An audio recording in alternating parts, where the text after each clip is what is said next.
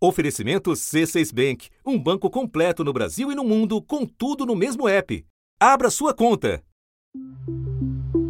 Eu tenho um filho de 9 anos que tem uma epilepsia de difícil controle desde os 4 meses de idade e hoje, desde o uso do canabidiol, a qualidade de vida dele é outra. É uma coisa que só, só temos acesso é, pela importação e é caro, não é barato. Muitas pessoas que precisam não têm acesso ainda. E o primeiro mês eu consegui comprar. O remédio custou 1.300, o primeiro que eu comprei. Depois disso foi só aumentando, de 1.300 foi para 1.400, 1.500, 1.600 até 1.728, que foi o último que eu comprei.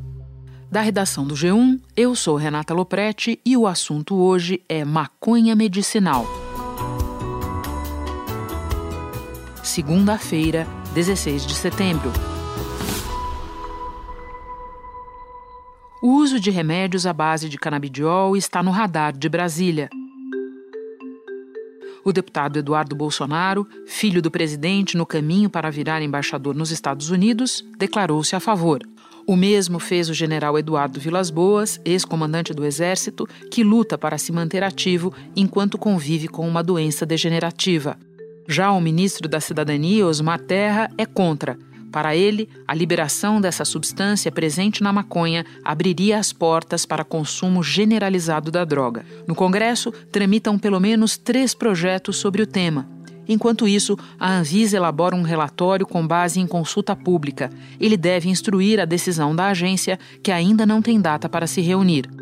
A espera ameaça se revelar longa demais para quem precisa de tratamento. A Sofia, de 7 anos, sofre de um tipo de epilepsia. A gente usou todos os remédios e nada funcionou. A gente ficava um pouco desesperado. Acho que não tem nada pior para um pai olhar a filha convulsionando e você não poder fazer nada. Desde 2015, a Anvisa permite importar, desde que com prescrição médica, remédios à base de canabidiol, substância usada em casos de epilepsia e esclerose múltipla, entre outras doenças. Anne, de 9 anos, nasceu com uma síndrome rara, a CDKL5, que não tem cura. Desde bebê, tinha convulsões. Anne passou a usar o canabidiol, um derivado da maconha. Eram 60 convulsões por semana. Hoje ela tem crises, mais raras. Desde a liberação da Anvisa, houve mais de 10 mil pedidos para importar esses medicamentos. No ano passado, 3.300 autorizações foram concedidas e no primeiro semestre deste ano, mais de 3 mil foram registradas. Por ser complexo e caro importar, muitas famílias entraram na justiça em busca de autorização para cultivar a planta e produzir o óleo por conta própria. Não há número oficial de quantas conseguiram. No Brasil, só uma associação está autorizada a cultivar maconha para fins medicinais. Hoje nós vamos contar um pouco como é a rotina dela, que faz medicamentos à base de canabidiol, e também qual é o protocolo seguido pelos médicos para prescrever essa substância. Eu converso hoje com André Rezende, repórter do G1 Paraíba. Falo também com o neurologista Eduardo Faverê. André, uma personagem importante desse nosso episódio é a Abrace. Você não quer contar como essa associação surgiu? Claro, a Abrace é a primeira associação é, brasileira a ter autorização para o cultivo medicinal da maconha, né? Isso aqui é maconha. Isso aqui é o primeiro cultivo legal do Brasil. Maconha medicinal. A Abrace começa com uma história muito interessante que é a do Cassiano Teixeira, que é o presidente e o diretor, não é? É o, é o fundador da Abrace. É, ele inicialmente começa a ter uma, um interesse em produzir a maconha porque ele tem um irmão que sofre com crises epiléticas. Em 2016, mamãe chegou aqui chorando, dizendo que meu irmão estava em crise e sem parar. Ele decide, por conta própria, até ilegalmente, começar a plantar essa, essa planta, né, a maconha, a cannabis em casa, para produzir o óleo, porque ele já tinha lido a respeito e já existia um indício de que a, o, o canabidiol, o que viria a ser o canabidiol, tinha um efeito de, de atenuar as crises epiléticas em pessoas é, como o irmão dele. Aí eu disse, mãe, a senhora tem um poder com ele, toma o óleo e vá lá falar com ele. Convenceu minha, minha cunhada a dar cinco gotinhas duas vezes ao dia. Primeiro dia, segundo dia, no quinto dia, meu irmão teve uma melhora incrível. E aí ele começa esse plantio da, da maconha na própria casa, é, até porque o custo para importar é, o produto era muito alto, até então no Brasil não se produzia, e ele decide então começar a pesquisar a respeito do canabidiol. Em 2016, ele viaja até os Estados Unidos para conhecer como era produzido o canabidiol e começa a se, a se preparar, digamos assim, para formalizar o que viria a ser a Abrace, que é uma associação que planta, cultiva a cannabis e também produz o canabidiol aqui em João Pessoa, na Paraíba. Hoje, a Abrace, como eu tinha falado anteriormente, é a única entidade do Brasil com CNPJ, com autorização judicial para plantar maconha e produzir o canabidiol, Renata. Agora, o que, que, a Anvisa diz a respeito dos médicos que prescrevem é, canabidiol? Tem uma contabilidade disso, André? Tem sim. É, a Anvisa ela já incluiu né, a cannabis como um medicamento prescrito, né, uma substância prescrita, então ela pode ser usada para fins medicinais. Hoje a gente já tem 800 médicos no Brasil que já prescrevem o medicamento, mas ele ainda não é muito fácil de ser acessado pela população. Primeiramente por questão do custo, né, que é muito alto, e também por questão da produção em si aqui no Brasil. Nesse ponto da história, retorna à pauta da Câmara um projeto de lei apoiado por uma dupla inusitada. A causa conseguiu unir os deputados Carla Zambelli, da ala mais à direita do PSL de Jair Bolsonaro, e Marcelo Freixo, do PSOL, partido mais à esquerda com representação no Congresso. O projeto regulamenta medicamentos feitos com canabidiol. E eu fiquei muito feliz quando a gente conseguiu chegar num acordo, porque eu acho assim, a gente está muito acostumado a só brigar pelas coisas que a gente diverte. Que tal a gente começar a olhar porque a gente tem em comum?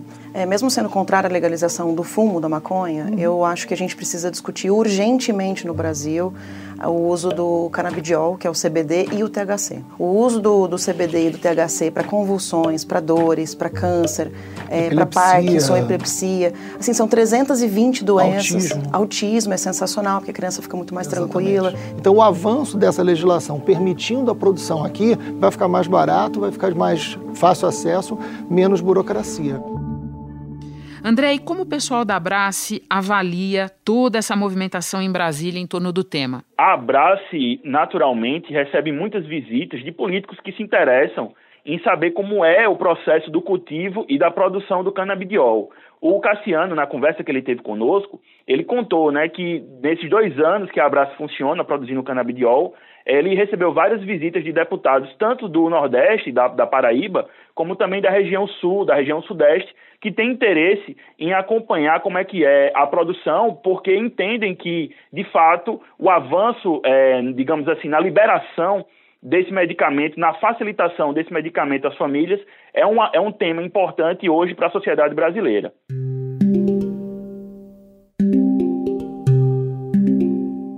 Agora eu vou recuar um pouquinho para a origem da sua apuração jornalística. Como é que você ficou sabendo dessa associação paraibana que tem autorização para cultivo?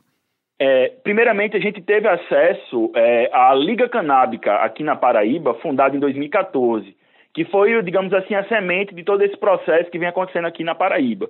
É, a Liga Canábica nos indicou a Abrace, até por questões também do noticiário, a gente teve conhecimento de que a Abrace tinha ganhado na justiça a autorização para produzir é, a maconha, né, para plantar a maconha e produzir o canabidiol. Então nós tivemos o interesse em, em conhecer como é que era o plantio, o processo da produção do canabidiol é, aqui na Abrace, que é a Associação Paraibana que cultiva a maconha e também produz o canabidiol não só em óleo, mas também em outros tipos de, de usos tópicos, né, como é, spray, pomada, já vem desenvolvendo outros tipos de medicamentos para uso em pessoas que sofrem com epilepsia, principalmente.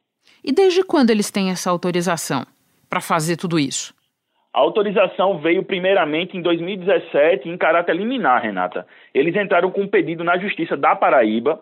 Esse pedido, é, digamos assim, houve um recurso por parte da Anvisa e até agora, nesse momento, o que a gente tem é que tramita no TRF5 o julgamento do mérito para essa questão né, do, do, da autorização da Anvisa para produzir o canabidiol aqui na Paraíba.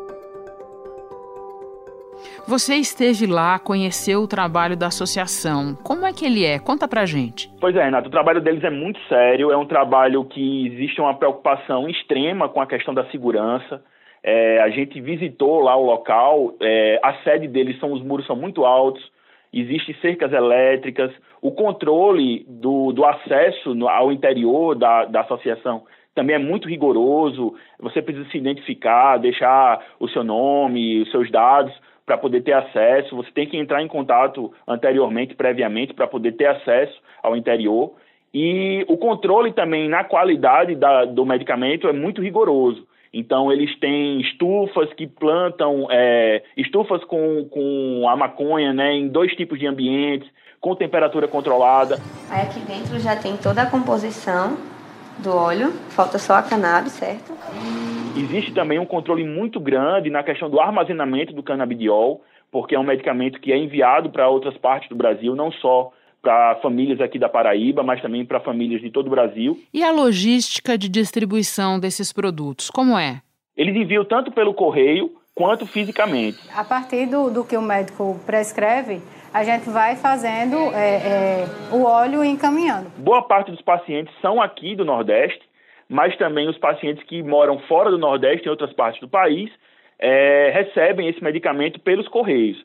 Além de tudo isso, Renata, também tem a questão das pessoas que visitam a Brace, é, que são moradores de outros estados, mas que têm o interesse em conhecer a Brace e acabam, digamos assim, indo até a associação para também adquirir diretamente com eles o produto. Tudo somado, pessoas que moram perto, pessoas de outros lugares, quantas pessoas são atendidas pela Abrace atualmente?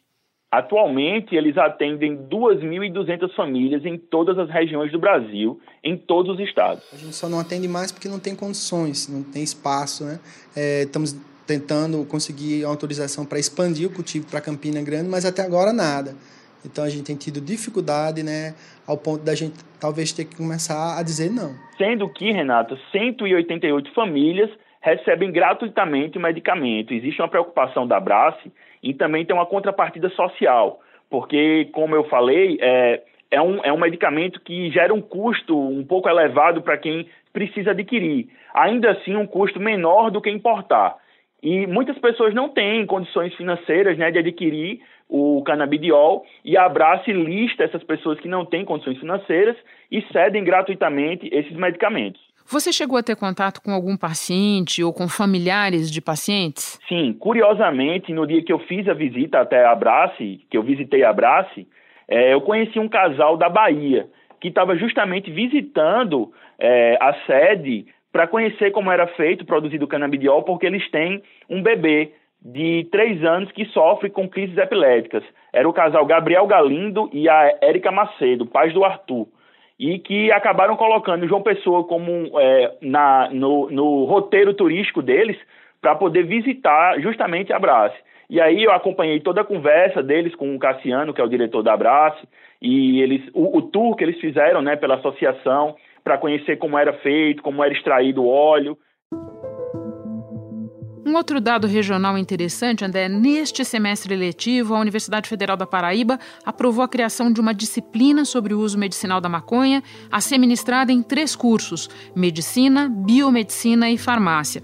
Essas novidades, somadas à existência, ao impacto da Abrace, tornaram João Pessoa uma espécie de cidade pioneira, pelo menos no Brasil, em relação ao cultivo da maconha medicinal. Procede essa, essa fama, André? Procede sim, Renata. O próprio Cassiano, ele brinca comigo, é, na conversa que nós tivemos, ele brincou e disse que João Pessoa é uma espécie de Califórnia brasileira, né? Inclusive foi a primeira capital do Brasil, né, até o dia de visibilidade da cannabis. Esse 7 de maio foi escolhido para mostrar a importância dos medicamentos criados, produzidos a partir da maconha. Somado a isso e ao trabalho que a Abrace vem desempenhando durante esses dois anos, é, existe também essa iniciativa da Universidade Federal da Paraíba de pesquisar os efeitos medicinais do uso da maconha.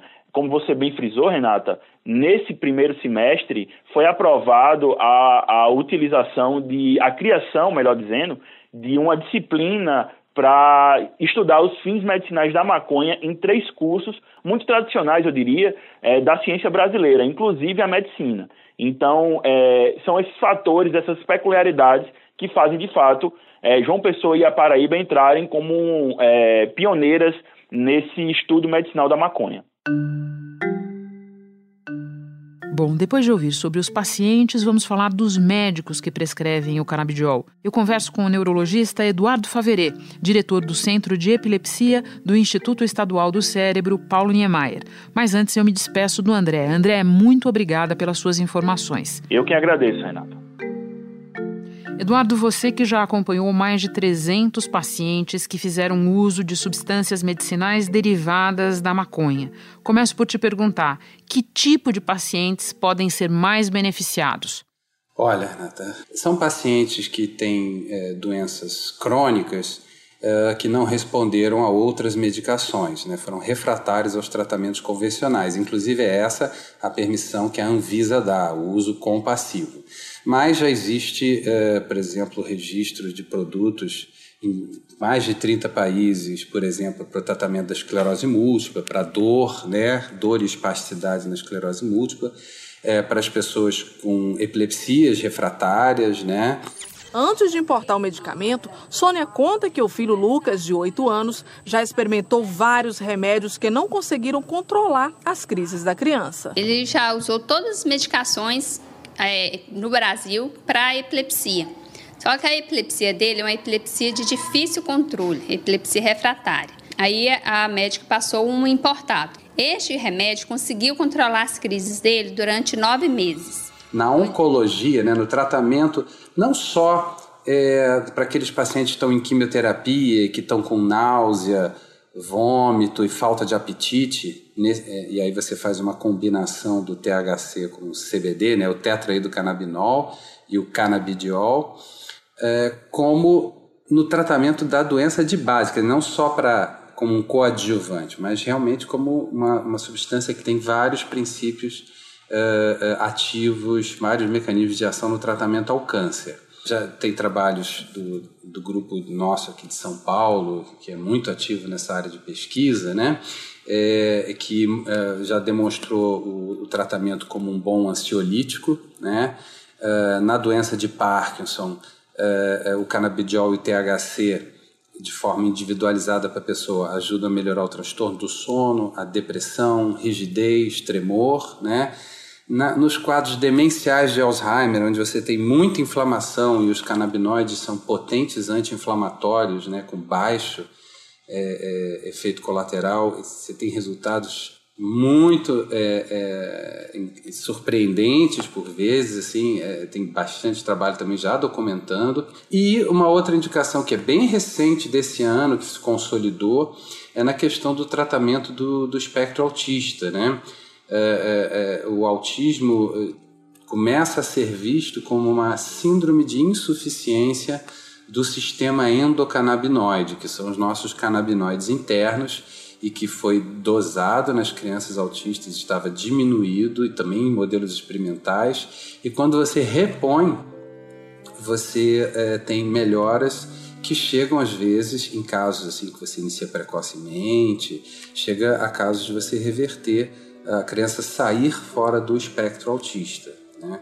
Então, o autismo tem várias causas, mas que convergem para uma, uma insuficiência do sistema endocannabinoide, que é fundamental no desenvolvimento cerebral e, e imunológico, inflamatório, e, e, especialmente nessas questões de memória, de sensoriais, de relações sociais, né, afetivas, etc. Então, é uma hipótese que, vamos dizer, é, estaria o sistema endocannabinoide ele fecharia assim aquele quebra-cabeça que estava é, bem difícil de responder né, em relação às crianças com autismo.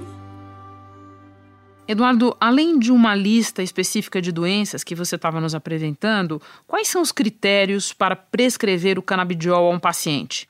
Então, o, o critério para prescrever o, o canabidiol ao paciente é exatamente que ele tem uma condição crônica é, refratária ao tratamento convencional. Esse é o critério principal. Né? Aí vai ficar a, a, a, ao critério, conhecimento, experiência do médico uh, uh, dizer se para aquela condição do paciente é, o canabidiol uh, ou outros componentes derivados da cannabis vai ser adequado, né? Mas é, por enquanto aqui no Brasil é o uso compassivo. Então assim, se você não o câncer não respondeu, a epilepsia não respondeu aos tratamentos convencionais.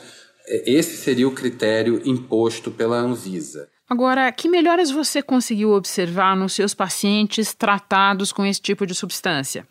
dariam vários livros, né? Você vê desde pessoas que. Vamos nas principais. É, não, então, você vê desde pessoas que crianças com quadros graves, que tinham 30 crises por dia, e aí começa a tomar o canabidiol e zera as crises, e estava tendo efeitos colaterais com outros remédios, e aí o pai volta, ah, agora meu filho, meu, agora eu reconheço meu filho de novo, que ele já estava agitado, já estava não sei o que, agora ele, meu filho voltou ao normal, né?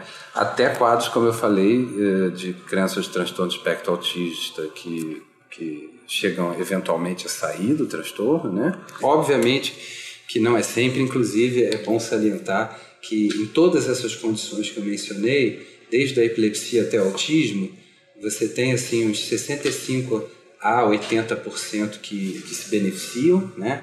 10 a 20% que se beneficiam muito, que tipo resolve completamente, e tem aí uns 5%, assim estou falando números gerais, né, que podem até aumentar a frequência de crise, em vez de, em vez de melhorar a ansiedade a pessoa fica mais ansiosa. Então, tem 5% aí de pessoas que têm. Nesses casos, você consegue identificar e suspender o tratamento, é isso? É, não, é, não são coisas graves, você identifica, você suspende o tratamento ou você modifica, né? Do, do, você tem o canabidiol puro, você tem o extrato integral da planta, você tem óleos que são balanceados de canabidiol THC. Você tem outros componentes que podem ser adicionados, né? o óleo da copaíba, que, que também atua no sistema canabinoide, né? No, não é só a cannabis que atua no sistema canabinoide. Né? Então você tem diversas outras possibilidades de compor e tentar ajustar, porque às vezes, por exemplo, tem criança que melhora do transtorno espectro autista em vários aspectos, mas, mas a coisa da ansiedade não melhorou. Entendo. Então você fica com pena, né? Você fala assim, puxa, mas vai tirar o óleo e tal. Aí você tem que associar alguma coisa que tenha efeito ansiolítico para aquele menino, eventualmente para ele continuar a se beneficiar. E você ainda encontra resistência para prescrever medicamentos à base de maconha medicinal? Você, na clínica, percebe tabu sobre isso ainda? Grande maioria das pessoas é, aceita, até porque são, como eu te falei, são quadros que, que, que são resistentes à terapia, são quadros quadros de grande sofrimento, de diversas maneiras são quadros de grande sofrimento, né? Exatamente, exatamente. Então, outro grande, eh, obst grandes obstáculos que tem sido além do preconceito é o custo elevado, né? E que está melhorando, mas é, só vai melhorar mesmo quando a gente tiver uma produção local aqui no Brasil, né? E, uh, uh, e a outra questão é o acesso, que a Anvisa, você precisa de permissão da Anvisa, a Anvisa tinha um prazo de uma semana. E agora ela está dando um prazo de 55 dias. Então agora a pessoa chega aqui no meu consultório, eu tenho que ficar me virando para tentar achar alternativas eh, dela conseguir esse óleo, porque a Anvisa está levando. Você imagina uma pessoa com uma dor crônica horrorosa, tendo que esperar dois meses, dois meses e meio para receber o remédio. Uma pessoa com câncer uma pessoa tendo várias crises ao dia. Isso andou para trás, entendeu? A Anvisa está prometendo aí até o final do ano uma nova é, resolução de diretoria colegiada, né? uma RDC que vai regular a produção aqui no Brasil, eventualmente o cultivo, né? Então isso poderá melhorar ter o acesso ao remédio na farmácia, né? Não precisar mais de permissão, não ter mais essa questão de prazo, vai, vai baratear custo. Então é, a gente espera mudanças promissoras para 2020. Né? Então, Eduardo, muito obrigada pela sua participação. Eu que agradeço. Tá? Um abraço, tudo de bom. Para você também. Eu fico por aqui. Até o próximo assunto.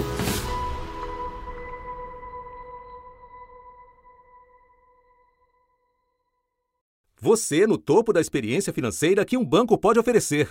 Escolha um banco completo no Brasil e em qualquer lugar do mundo. Abra sua conta no C6 Bank.